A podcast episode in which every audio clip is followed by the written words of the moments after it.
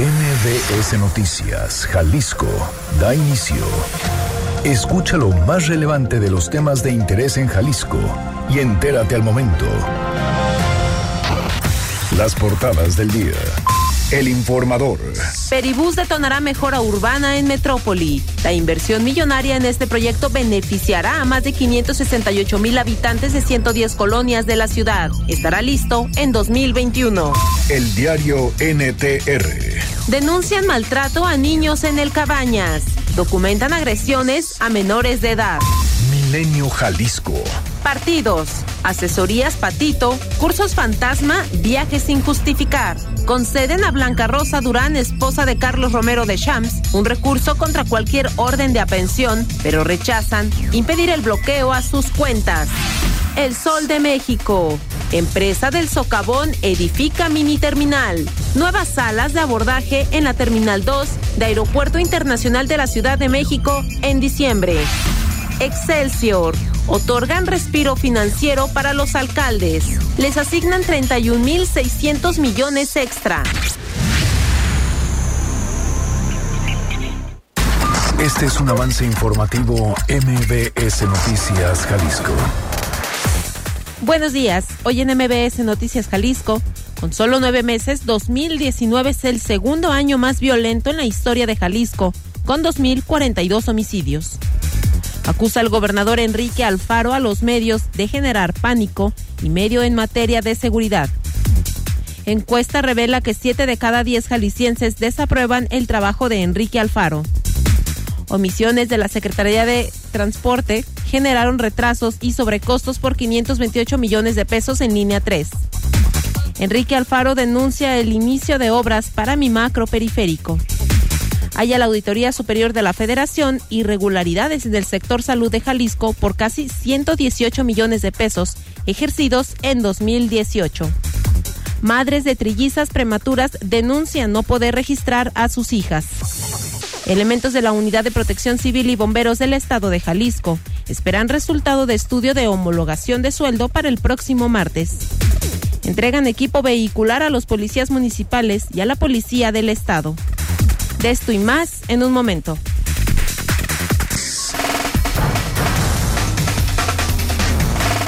Muy buenos muy buenos días, mi nombre es Fátima Aguilar. Los saludo con mucho gusto a nombre de mi compañero Víctor Magaña. Lo estaré acompañando a lo largo de este espacio informativo. Hoy es lunes ya 4 de noviembre y le doy las gracias por acompañarnos el día de hoy. Saludo a Erika Arriaga en, los en la producción de este espacio informativo, a Hugo López en los controles operativos. Eh, le recuerdo que puede escribirnos o llamarnos para que nos platique qué es lo que sucede en la ciudad. Nuestros teléfonos en cabina son el 36 298 248 y 36 298 249. También puede escribirnos a través de las redes sociales arroba MBS Jalisco en Twitter y MBS Noticias Jalisco en Facebook. Quédese con nosotros, tenemos bastante información este lunes 4 de noviembre. Este es el Exa Reporte Vial. Convierte cada momento en familia en una historia de lujo a bordo de una de las últimas Buick Enclave 2019. Eh, como todos los días, saludo a Ivette Sánchez de la Secretaría del Transporte. Eh, nos tiene preparado ya el reporte vial de esta mañana. Ivette, buenos días. Gracias, claro que sí. Muy buenos días para todo el auditorio. Qué gusto saludarles. Vámonos directamente a la zona de obra por el proyecto macroperiférico. Muy afectada la circulación sobre el periférico poniente prácticamente desde Mariano Otero y hasta Guadalupe. Recordar que aquí la circulación se disminuye a dos carriles debido a las obras de pavimentación. También es importante recordarles que el retorno hacia Ciudad Granja permanecerá cerrado, por lo que el tráfico es muy complicado en este momento. Choque a la altura de López Mateos y Bugambilias en el sentido norte a sur. En sentido contrario, es decir, de sur a norte, bastante intensa la circulación desde San Agustín y hasta llegar a la zona de Las Rosas. También les puedo mencionar que el tráfico es intenso sobre carretera Chapala. Extreme sus precauciones, pues a la altura del Parque Montenegro se han quedado descompuestos dos trailers. Si usted se dirige hacia el aeropuerto, tome su tiempo para evitar perder sus vuelos choque en 8 de julio y periférico en el sentido sur a norte y además bastante carga vehicular sobre circunvalación, prácticamente desde Belisario Domínguez y hasta llegar a la zona de Ávil a Camacho. Una buena opción para circular en este momento es el periférico norte, bastante fluido desde la zona de Tabachines y hasta llegar a la calzada Independencia. Es la información del reporte. Regresamos con ustedes. Muy buenos días y excelente inicio de semana. Gracias, Ived. Igualmente, buen inicio de semana. Gracias. Experimenta el lujo de una nueva aventura en familia en la comodidad de una de las últimas Buick Enclave 2019, con bono de hasta 90 mil pesos o 12 meses sin intereses y 0% de comisión por apertura o un año de seguro gratis. Promoción válida del 1 de noviembre al 2 de diciembre de 2019. Consulta términos y condiciones en Buick.mx. El Exa Reporte Vial es presentado por... Estrena una Buick Enclave con bono de hasta 90 mil pesos o 12 meses sin intereses y 0% de comisión por apertura. Visita tu distribuidor Buick. Seguridad. Oiga, y con nueve meses, 2019 es el segundo año más violento en la historia de Jalisco. Isaac de Loza nos tiene todos los detalles. Buenos días, Isaac. Fátima, muy buenos días para ti, para todos quienes nos escuchan.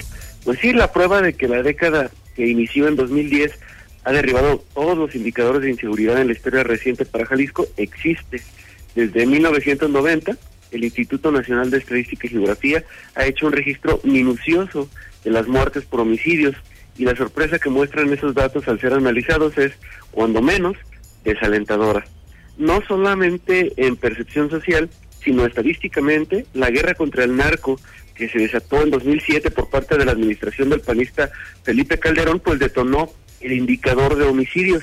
Una muestra de eso es que el promedio anual de asesinatos cometidos entre los años 2000 y 2007 fue de 464, mientras que el cierre de la década, es decir, después de que esta estrategia se eh, emprendió, pues se fue a 614 el incremento en decesos, tanto a nivel nacional como estatal, coincide exactamente con el arranque de la estrategia federal que se emprendió para combatir al crimen organizado con un refuerzo presupuestal a las áreas operativas de seguridad.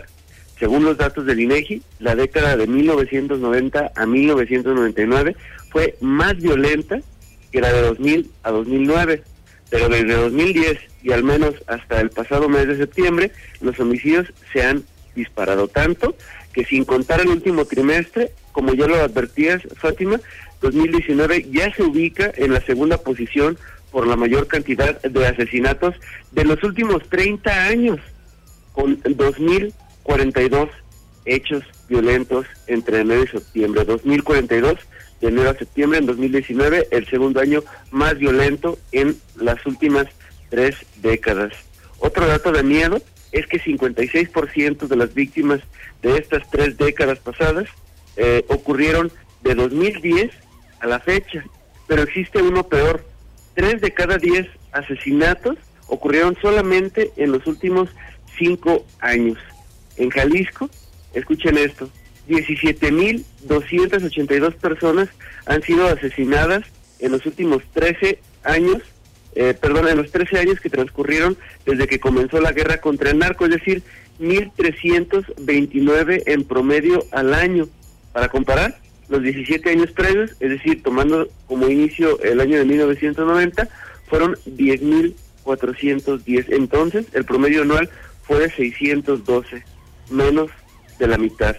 Los periodos más violentos para la entidad son en ese orden, 2018, este 2019, 2017, 2012 y 2011, en tanto que los que menor incidencia registraron fueron 2004, 2005, 2007 y 2000. Y 2000. En ese en ese orden descendente Jalisco pasó de 411 hechos en su año menos violento a 2.773 en el peor. Para darle una lectura más sencilla, son casi siete veces más asesinatos, siete veces y la tendencia de este año pues es de un cierre todavía más violento que el anterior, es decir, un nuevo récord en violencia.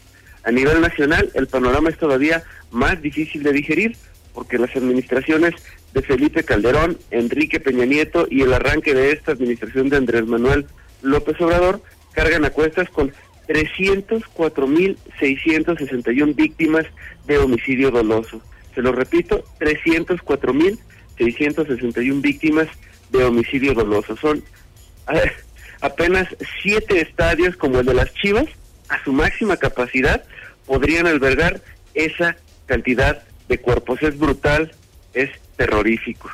Y eso, pues en el tema estadístico, Fátima, por lo que ve a lo que ocurre en nuestra ciudad, justo en el arranque de semana se reporta el hallazgo de dos cadáveres envueltos en cobijas en el cruce de la avenida Patria con la calle Isla Gomera en la colonia El Saus de Guadalajara. Los vecinos de la zona reportaron esta madrugada el hecho a la policía de Guadalajara, cuyos elementos confirmaron pues que se trataba de dos cuerpos del sexo femenino. Eran los restos de dos mujeres arrojados a la calle durante la madrugada. La zona, pues por supuesto, está intervenida por autoridades quienes exigen indicios y retiran los cuerpos. Así arranca nuestra semana, Fátima. La Fiscalía del Estado tiene dos probables feminicidios más por abordar. Esa es nuestra realidad, ese es el sitio en donde vivimos. Y esta es la información. Oye, Isaac, eh, pareciera que el gobernador del estado vive en una realidad alterna. Recordarás apenas el viernes pasado decía que se ven niveles de tranquilidad que hace muchos años no se veían. Incluso acusaba a los medios de generar pánico y miedo en eh, materia de seguridad. Habría que recordarle que son sus propios datos oficiales, ¿cierto, Isaac? Claro, son datos estadísticos de la mayor eh, confiabilidad, toda vez que se trata de registros que el Instituto Nacional, en esta ocasión es el Instituto Nacional de Estadística y Geografía, quien tiene este análisis detallado, puntual, por entidad federativa, por año, desde 1990, de los homicidios que se registran. Aquí lo que les estamos dando, pues es una un registro de la historia de nuestro Estado en materia de violencia, y lo que las estadísticas nos indican es que, pues esta década, este año, ha sido uno de los más violentos en los últimos 30 años. Es decir, estamos analizando desde la lejana década de 1990 y por lo que se advierte, tres de cada diez homicidios desde ese lejano 1990 se han cometido en estos últimos cinco años, de 2015 a la fecha. Esas son cifras estadísticas y son realidades que no podemos cambiar, existen y bueno, la percepción de violencia la padecemos todos, todos los días. Solamente esta mañana dos homicidios más, dos asesinatos más que están siendo estudiados bajo el protocolo de feminicidio. Isaac, muchísimas gracias por tu reporte. Buen inicio de semana. Muy buen día para todos. Oiga, y eh, lo que le decíamos, el gobernador Enrique Alfaro Ramírez acusó, acusó a los medios de comunicación de generar miedo y pánico para, por informar sobre la situación de inseguridad en el Estado.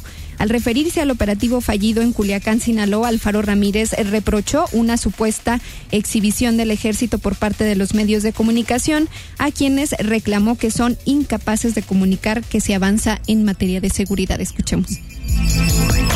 Que hay una eh, voluntad, un ánimo de los medios de comunicación de generar miedo y generar pánico en la población, de generar una sensación de que no hay nada por hacer. Y no les gusta a los medios de comunicación que se los digan, nadie, ni el presidente, ni el gobernador, ni los alcaldes, pero ya estuvo. Y que sean incapaces quienes se encargan de comunicar, de expresar la más elemental de las verdades para poder comentar y explicar lo que está pasando, que lo único a lo que se dediquen sea decir, todo está mal, todo está terrible, no hay nada que hacer, pues el gobernador aseveró que en un estado donde se abate poco a poco la violencia e incluso se ven niveles de tranquilidad que hace años no se veían en el interior del estado, los medios no quieren comunicar esa realidad porque prefieren vender periódicos que cuidar la integridad, el futuro y la, y la tranquilidad de Jalisco, pero platíquenos usted eh, cómo se siente, siente estos niveles de tranquilidad que argumenta el gobernador y habría que eh, preguntarnos a quién le toca cuidar la integridad de todos los jaliscienses. Y eh, encuesta revela que siete de cada diez jaliscienses desaprueban el trabajo del gobernador Enrique Alfaro. Adrián Montiel nos tiene todos los detalles. Buenos días. buenos días, Fátima, también para el auditorio. Como comentas, la casa encuestadora Arias Consultores publicó el desempeño de los gobernadores del país durante el mes de octubre y evaluó entre ellos al gobernador Enrique Alfaro, a quien el 67.3% de los consultados desaprobaron el actuar del el gobernador, siete de cada diez, y 24.6% lo aprobó y 8.2% no supo contestar. El desempeño del gobernador Enrique Alfaro Ramírez se ubica en el lugar 18 en el país, por debajo del gobernador de Campeche y superando al gobernador de Colima, ambos del PRI. Además, la casa encuestadora recogió la percepción de inseguridad, de la que 87.4% de los encuestados consideró que no ha mejorado, 4.2 no supo contestar y solo lo aprueba el 6.6%. En este rubro, el gobernador Enrique Alfaro se encuentra en la posición 23, después del gobernador de Tlaxcala, Marco Antonio Mena Rodríguez, y supera al gobernador de Chihuahua, Javier Corral Jurado. Por último, y de acuerdo con áreas consultores, 81.8% de los jaliscienses a los que se les pidió su opinión dijo que no mejoraron los servicios de salud, 4.7% dijo que no sabe y solo 13.5% consideró que los servicios de salud sí mejoraron.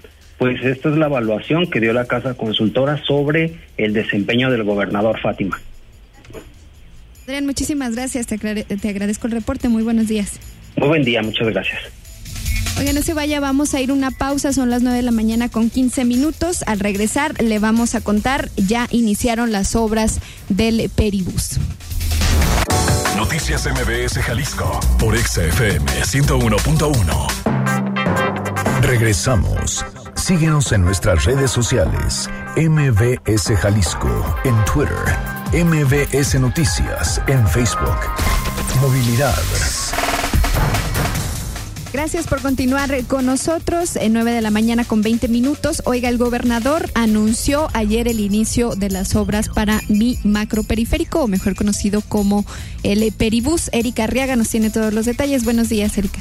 Buen día, Fátima. Buen día, la auditoría. Así es, con una inversión total de 9.401 millones de pesos. El gobernador de Jalisco, Enrique Alfaro Ramírez, anunció el arranque de las obras de lo que será mi macro periférico que se espera sea un modelo de movilidad integrado, seguro y sustentable, así como accesible para todos los habitantes del área metropolitana de Guadalajara. El mandatario estatal indicó que en la primera etapa de mi macroperiférico, que inició este domingo, consta de la sustitución de la superficie de rodamientos de carriles centrales por concreto hidráulico y comenzará de Calzada del Obrero en, en Guadalajara a Tonaltecas en Tonalá, así como de Avenida del Bosque, de Avenida Tepeyac en Zapopan. Escuchemos al mandatario. Mi transporte, que es el sistema de transporte convencional,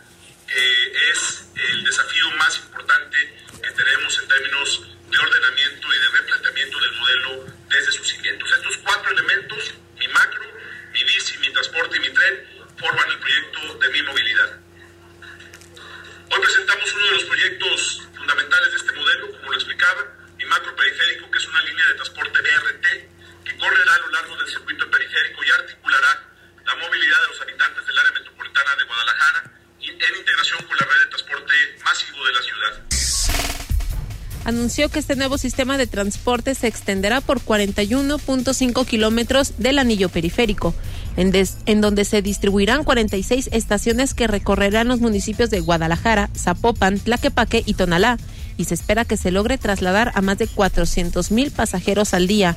Macroperiférico iniciará funciones en la segunda mitad de 2021, así lo señaló el gobernador Alfaro Ramírez, y destacó también que este transporte se conectará con las líneas 1 y 3 del tren eléctrico urbano y también el macrobús. Es la información, Fátima. Erika, muchas gracias. Buenos días y buen inicio de semana. Gracias, buen día. Oiga, y la omisión de la Secretaría de Comunicaciones y Transportes de tramitar los permisos ante el Instituto Nacional de Antropología e Historia, el INA, y en la Secretaría de Movilidad previo al inicio de la construcción de la línea 3 del tren ligero, ocasionaron que el costo de la obra se elevara 528 millones de pesos, así como retrasos de 103 días naturales en los trabajos de ejecución. En la segunda entrega de su informe anual a la cuenta pública 2018, la Auditoría Superior de la Federación documenta esta y otras irregularidades en el ejercicio de los recursos públicos destinados al proyecto Ampliación del Sistema del tren eléctrico urbano en la zona metropolitana de Guadalajara o, eh, mejor conocido, la construcción de la línea 3 del tren ligero, tales como pagos indebidos por 315 millones de pesos aún pendientes de aclarar. El informe señala que la Secretaría de Comunicaciones obtuvo la autorización para el inicio de los trabajos en el Centro Histórico de, la, de Guadalajara por parte de Lina un año y cuatro meses después del comienzo de la obra. Mientras esto se había pactado para el 29 de agosto de 2014 en un oficio, la delegada del Centro INA Jalisco, fechado el 19 de febrero de 2015, advertía al director del sistema del tren eléctrico urbano del CITEUR no haber recibido el proyecto ejecutivo de la línea 3 para analizar que no afectara el patrimonio cultural, por lo que no se podía iniciar ningún tipo de obra en la zona. El permiso les fue otorgado hasta el 18 de diciembre de 2015. Con respecto a la falta de permisos en la Secretaría de Movilidad, la auditoría refiere que esto ocasionó la liberación eh, oportuna, no, ocasionó que no se diera la liberación oportuna de los frentes de trabajo, de tal manera que el inicio de la obra se difirió 103 días naturales hasta el 26 de enero de 2015, retrasos en su ejecución, diversas suspensiones de obra y finalmente un sobrecosto de 338 millones de pesos. Por estas irregularidades, la Auditoría Superior emite una promoción de responsabilidad administrativa sancionatoria para que el órgano interno de control de la Secretaría de Comunicaciones realice las investigaciones pertinentes y en su caso inicie inicia el procedimiento administrativo por irregularidades de servidores públicos que no realizaron la planeación adecuada de estos trabajos. Otra causa pues fue la integración incorrecta del catálogo de conceptos en el contrato inicial, pues en la ejecución de los trabajos la CCT omitió incluir el suministro y colocación en la zona de las vías, lo que provocó que para 2018 se autorizara un precio no considerado en el catálogo original. El sobrecosto por esto ascendió a 190 millones de Para este caso también se le solicita a la Secretaría de Comunicaciones iniciar los procedimientos de responsabilidad administrativa. Los pagos indebidos señalados en este informe dice que se deben, entre otras cosas, a la realización de trabajos ejecutados para corregir obras de mala calidad que eran responsabilidad de los contratistas, pagos por daños a terceros cuando al contratista le correspondía un seguro de responsabilidad civil y precios fuera de catálogo que no aportaron los beneficios esperados. Pues ahí tiene una de las causas de eh, esta interminable obra de la línea 3 del tren ligero, todavía sin inaugurar, supuestamente en diciembre de este año. Vamos a ver si realmente sucede esto. Derechos humanos.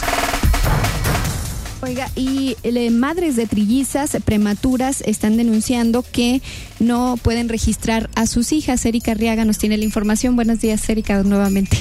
Buen día, Fátima, eh, y buen día al auditorio aunque legalmente Alma y Ariana contrajeron matrimonio desde hace poco más de dos años, para después comenzar con un proceso de fertilización donde se logró que Alma quedara embarazada y que hace un mes nacieron sus tres hijas. No han podido ser registradas, ya que en los diferentes registros civiles a los que han acudido les dijeron que era ilegal registrar a las menores por ser hijas de dos madres lesbianas, aun cuando presentaron su acta de matrimonio.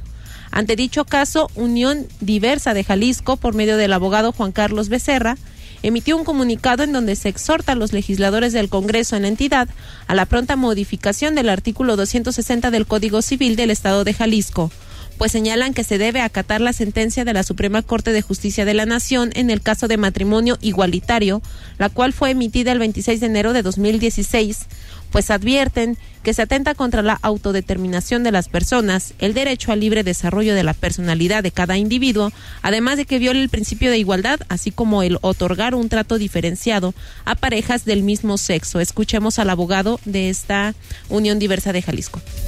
Como hijas de una pareja homoparental, ellas ya están casadas legalmente, como cualquier otro matrimonio, y a, la hora que quieren acceder al reconocimiento de sus hijas, pues no pueden porque la legislación de Jalisco todavía no está armonizada.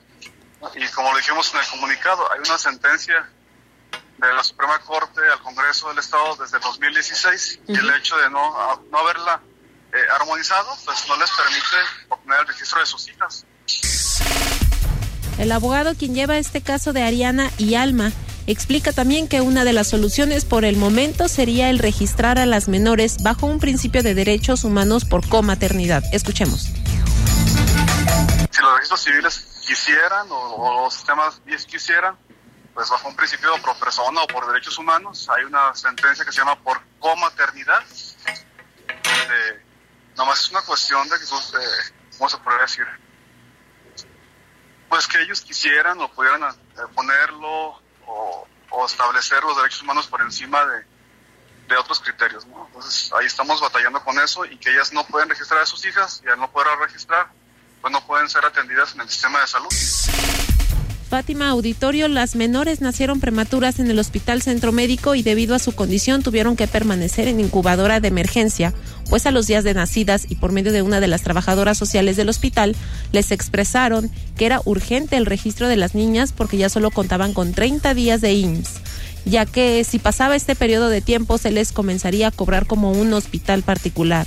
Alma y Ariana han acudido a tres registros civiles diferentes en Guadalajara y el 21 de octubre intentaron nuevamente en el municipio de Chapala, donde tampoco lograron el registro de las menores, por lo que ya acudieron a la Comisión Estatal de Derechos Humanos de Jalisco, donde les tomaron su queja, la cual está en proceso, además de que este lunes pedirán un amparo en donde intentarán buscar que las menores sean registradas por comaternidad, como anteriormente ya había explicado el abogado.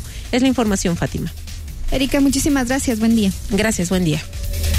Y luego de que el viernes pasado elementos de la Unidad de Protección Civil y Bomberos de Jalisco sostuvieron una manifestación pacífica para pedir igualdad en salarios, la Secretaría General del Sindicato de Trabajadores y Empleados en Oficinas y Servicios a Usuarios en el estado de Jalisco, María del Rocío Tavares, informó que ya sostuvieron una reunión eh, con el secretario de Gobierno, Enrique Ibarra Pedrosa, quien les aseguró que tendrán respuesta el próximo martes con respecto a la petición de los trabajadores. Escuchemos.